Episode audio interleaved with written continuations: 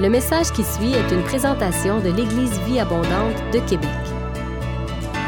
Pour plus d'informations ou pour accéder à nos podcasts, rejoignez-nous sur eva-québec.com. Bonne écoute!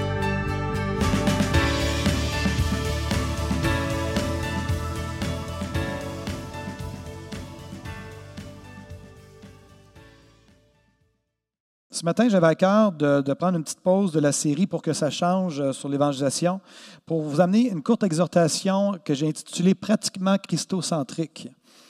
Christocentrique veut dire d'être centré sur Christ.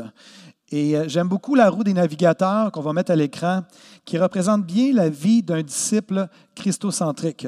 C'est-à-dire que Jésus est au centre, il est le moyeu, M comme maman O-Y-E-U, il est le moyeu, la partie centrale autour duquel tout tourne. La vie d'un disciple devrait toujours tourner autour de Jésus-Christ. Il devrait être au centre. Et une vie d'un disciple de Jésus est appelée à développer un style de vie christocentrique, ce qui inclut sa vie de prière et de louange, son service, son témoignage, le fait de lire la Bible, de méditer la parole, d'obéir. Évidemment, c'est une roue qui tourne et c'est l'obéissance qui fait tourner cette roue-là. Et il y avait aussi la communion fraternelle à droite sur la roue, la roue en question, c'est-à-dire les relations avec nos frères et nos sœurs dans la foi.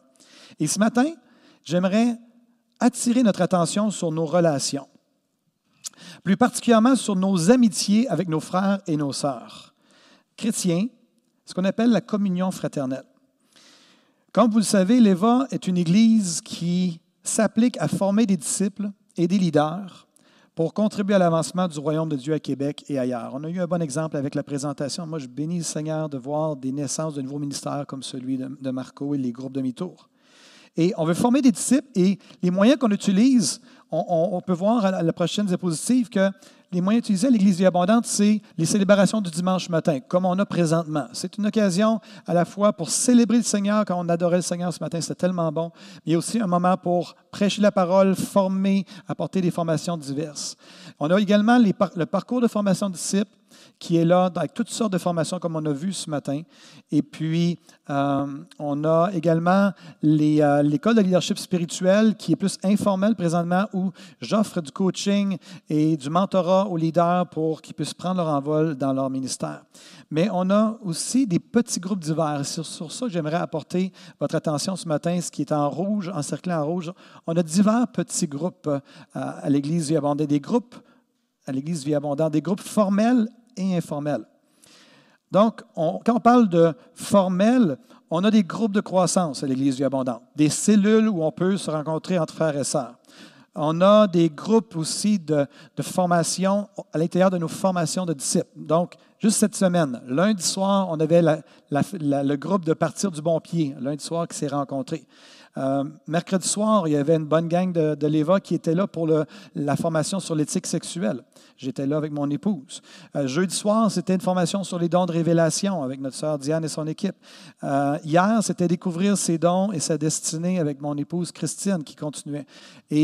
Samedi prochain, on va commencer comment discerner la voix de Dieu avec un autre groupe. Donc, on est une église qui a des petits groupes formels de formation, que ce soit les groupes de croissance, les différentes formations du parcours de formation de disciples. On a la JVA, la Jeunesse Vie Abondante, les Seniors Vie Abondante, 60 ans et plus. Et puis, on a aussi des petits groupes informels. C'est-à-dire, au-delà des groupes de croissance, il y a toute la communion fraternelle qu'on a entre nous en tant que famille spirituelle.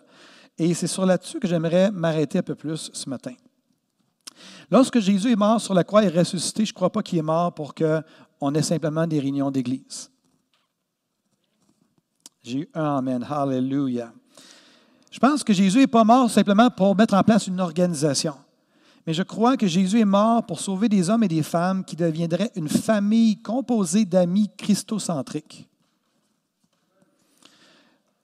Marco, es tu d'accord là-dessus? Absolument. Amen être pratiquement christocentrique dans nos amitiés chrétiennes. J'aimerais lire un texte des Écritures. Vous savez, l'apôtre Paul a passé trois ans de son ministère apostolique dans la ville d'Éphèse. Certains déclarent que ça a été l'apothéose de tout son ministère. Et puis, c'est dans cet endroit-là qu'on retrouve, entre autres, les euh, je pourrais dire, les morceaux de l'histoire de Paul, où, entre autres, Dieu faisait des miracles extraordinaires par les mains de Paul, au point qu'on prenait des mouchoirs qui avaient touché à son corps, puis on les mettait sur les malades, les mouchoirs, et les gens étaient guéris. Ou on les mettait sur des gens qui, avaient besoin de délivrance démoniaque, et les mouchoirs mettaient ça sur les gens, puis les, gens les démons sortaient juste en mettant le mouchoir qui avait touché à l'apôtre Paul. Quels sont ceux qui trouvent quand même c'est assez space. Hein? Donc, euh, c'est à Éphèse que ça s'est passé, cette chose-là. Quand quelques exorcistes juifs ont voulu chasser des démons en disant Je vous en conjure au nom de Jésus que Paul prêche, hein, ils ont utilisé cette formule-là, mais finalement, ça a mal viré. En bon québécois, ça a bardé. L'homme qui était démonisé a sauté sur les, exorcistes en question, il les a dévêtus, sont, sont enfuis tout nus dans la ville, ça dit que toute la ville d'Éphèse, qui est l'équivalent environ de la moitié de la ville de Québec, a entendu parler de l'histoire et ça dit qu'ils ont craint le nom de Jésus-Christ dans toute la ville d'Éphèse. C'est là aussi qu'on entend parler qu'il y a eu un feu de joie de tout le matériel occulte que les gens avaient utilisé pendant des années. Lorsqu'ils ont découvert Jésus, ils ont pris toutes leurs choses occultes, ils ont fait un feu de joie en disant maintenant on n'a besoin que de Jésus ils ont évalué ça à plus de 50 000 pièces d'argent, la valeur euh, qu'ils avaient euh, euh, brûlée à ce moment-là. C'est là aussi qu'on entend parler de Démétrius, l'orfèvre, qui fait un soulèvement populaire. Tout le monde se dirige dans le grand théâtre d'Éphèse. Puis là, ça scande pendant deux heures. Grande est la Diane d'Éphèse, grande est la Diane d'Éphèse. Parce que, écoutez bien ce que Démétrius va dire, non seulement à Éphèse, mais dans presque toute l'Asie, ce Paul a persuadé et détourné une foule de gens. Puis il va dire même, c'est au point que le culte de la grande déesse Diane est sur le point de tomber. Hallelujah. Ça, là, moi, j'aime ça.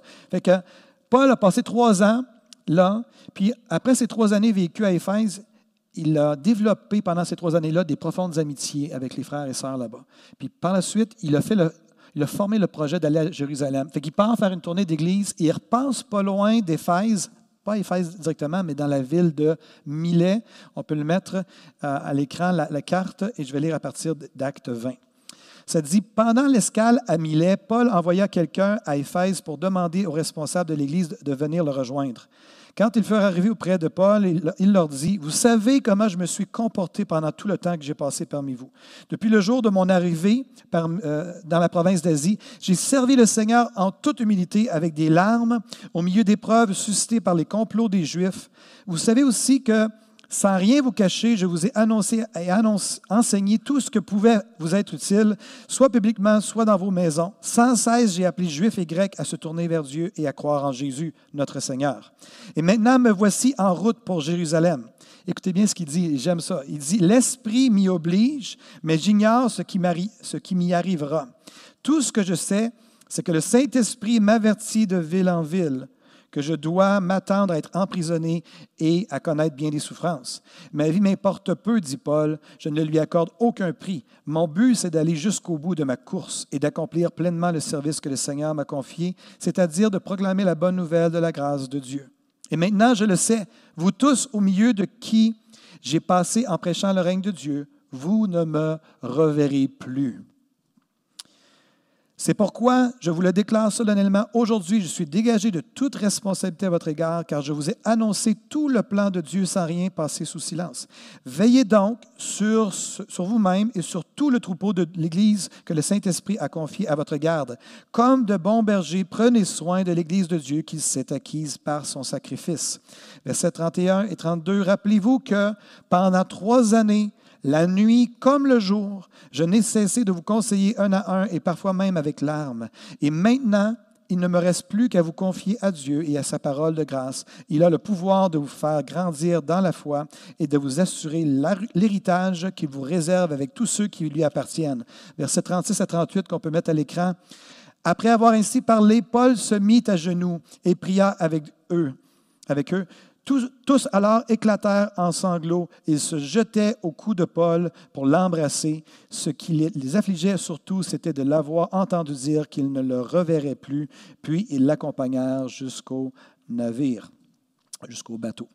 Donc, quelle belle description. Hein? L'apôtre Paul passe trois années à Éphèse. Il appelle les anciens.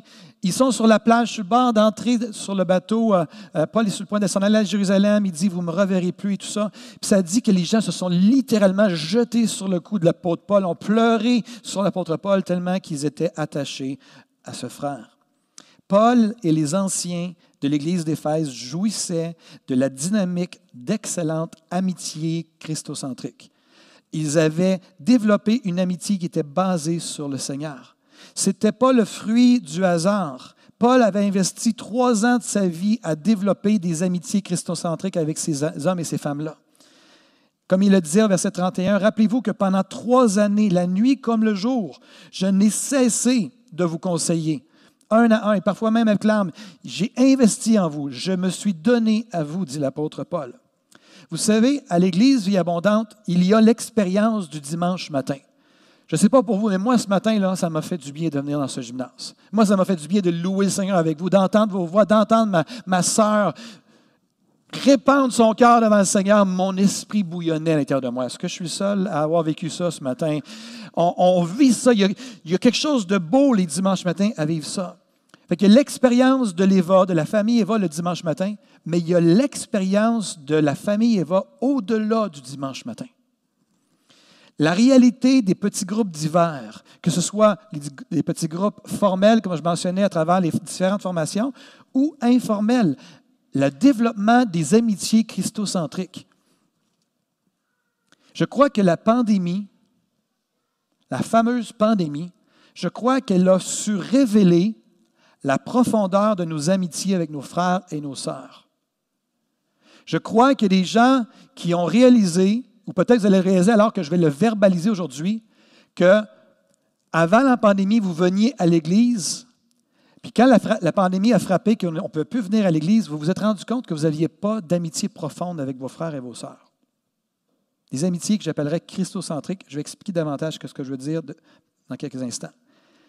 Si avant la pandémie, votre vie chrétienne se résumait à aller à l'Église, il est fort probable que vous avez souffert de solitude spirituelle dans le cadre de la pandémie.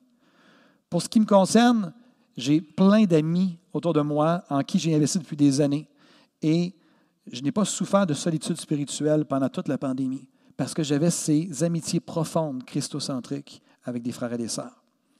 Heureux le frère ou la sœur de l'Éva qui a la sagesse de développer intentionnellement de bonnes amitiés christocentriques, d'aller au-delà du dimanche matin, de l'expérience de l'Éva du dimanche matin, Quelqu'un a déjà dit, on va le mettre à l'écran, la réalité de l'Église se trouve dans les engagements d'une amitié grandissante. Et la réalité de l'Église s'expérimente plus facilement par des amitiés authentiques dans des rencontres informelles. Si ça prend du temps avant d'imprégner votre cœur, vous allez pouvoir aller voir ça sur Internet, c'est enregistré maintenant. OK? Je crois que Ici, nous dit que les amitiés, la réalité de l'Église de Jésus-Christ, ce pourquoi Jésus est mort à la croix, ça s'expérimente encore mieux lorsqu'on a des amitiés centrées sur Christ et qu'on a des, échanges dans des milieux informels. Présentement, je vous parle, mais vous n'êtes pas capable, on n'a pas le temps que vous me parliez en retour. Mais dans une amitié christocentrique où on s'assoit autour d'un repas, on commence à parler de qu'est-ce que Dieu fait dans nos vies, qu'est-ce que Dieu nous montre dernièrement, quels sont ceux et celles qui ont déjà expérimenté ça, que tu sens à l'intérieur, a quelque chose qui s'anime. C'est la réalité de l'Église. Je crois que pendant tout disciple de Jésus est appelé à désirer, se préparer, choisir, bâtir et entretenir la bénédiction d'une ou de plusieurs amitiés christocentriques. Quelqu'un a dit aussi que l'Église se fait connaître par nos engagements relationnels. Prochaine diapositive. Oui, cela demande de l'initiative. Vous devez choisir parmi vos connaissances celles avec qui Dieu vous invite à vous engager. Quand je parle d'une amitié christocentrique, vous savez, des chrétiens peuvent se rencontrer entre eux puis vont parler de tout et de rien. De la pluie, du beau temps, vont parler de leurs activités, de leurs loisirs, de leur sport, et comment ça va, comment va la famille, etc. Mais ce que je vous parle, c'est d'avoir des amis où on est capable de savoir comment ça va avec le Seigneur, comment ça va dans ta relation avec le Seigneur? Qu'est-ce que tu trouves difficile dans ta vie chrétienne dernièrement? C'est l'idée d'être centré sur Christ et même de prier avec des frères et des sœurs. Hein, on peut prier en dehors du dimanche matin ensemble? Ouais! Jésus est mort pour bien plus que le dimanche matin. Il est mort pour, mettre en place une famille qui est christocentrée, qui est centrée sur le Seigneur. Vraiment, où on prend, comme je dis, qu'on apprend à juste, on est ensemble, puis vous avez peut-être déjà des amis, euh, des, amis chrétiens, vous faites peut-être des jeux ensemble, tout ça. Mais à un moment donné, c'est de dire, hey, comment ça va toi dans ta relation avec le Seigneur? Parle-moi de qu'est-ce que Dieu te montre, etc. Vous savez, au Québec, pour ceux qui viennent de, d'autres, euh, de pays, laissez-moi vous donner un petit euh, conseil culturel. Au Québec, si vous voulez savoir comment les gens vont, vous devez poser deux fois la question.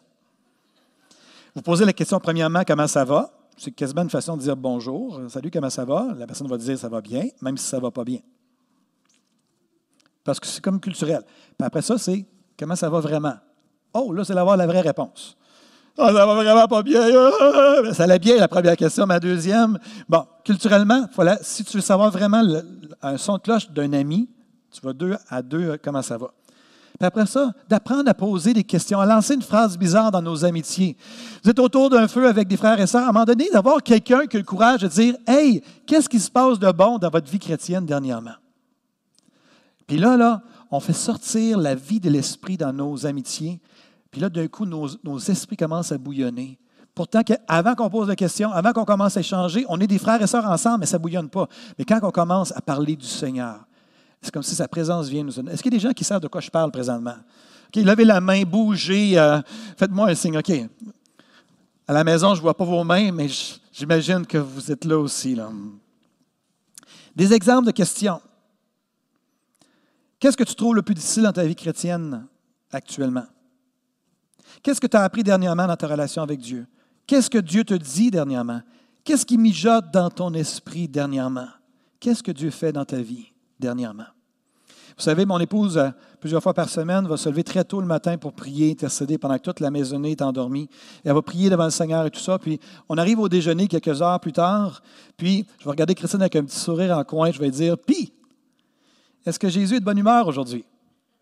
Comment il va aujourd'hui? Qu'est-ce qu'il y a de bon à dire?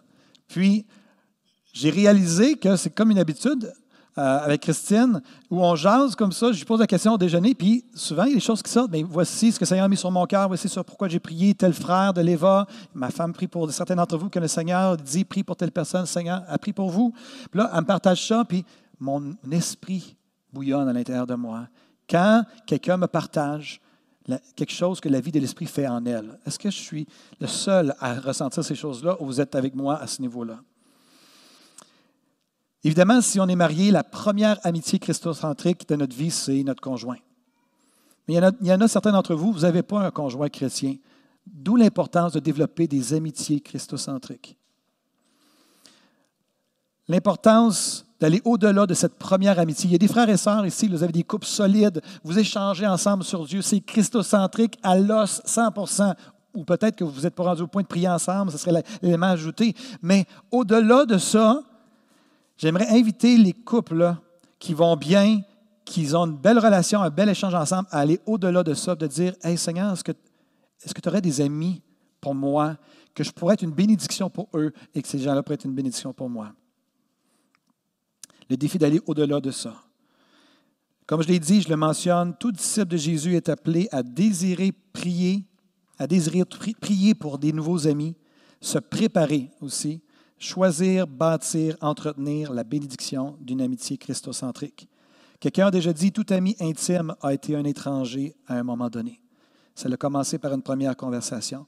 Donc j'encourage, alors qu'on sort de la pandémie par la grâce de Dieu, à désirer à nouveau, à prier, à vous préparer pour de nouvelles amitiés christocentriques. Quelqu'un a déjà dit, si vous êtes seul dans l'Église, soit vous êtes seul pour une saison, soit que vous l'êtes pour une raison.